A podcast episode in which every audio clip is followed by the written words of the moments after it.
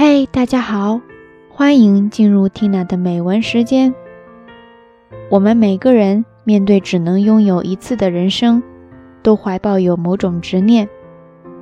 它或许会带来伤痛，却会像美丽一样，在严寒中更加动人。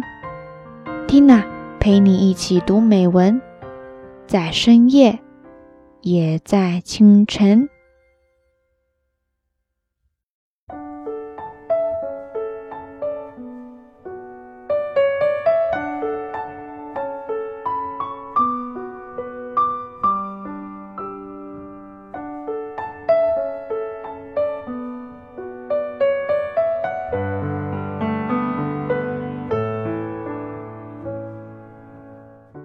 夏帯や一途というは美しく、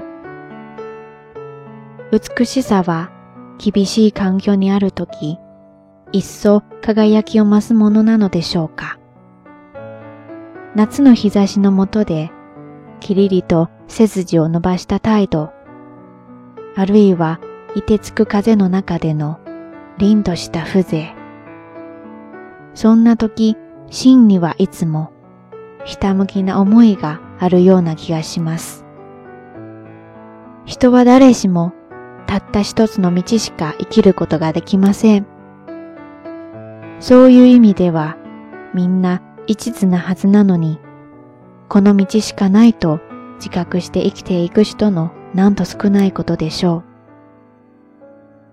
だからこそ一途に生きている人を見ると美しく感じるのかもしれません。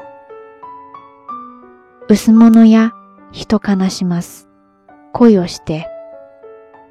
恋に仕事に一途に生きた鈴木正女。彼女の句は日常のさりげない場面を切り取った中に人生のドラマが溢れています。一途さゆえに人を悲しませたことも多かったことでしょう。それ以上に自分が傷つくことも多かったことでしょう。それでも自分に正直に精一杯生きたことに対して人は共感と美しさを覚えるのですね。一途な人生は自分自身にも満ち足りた充実感をもたらしてくれるようです。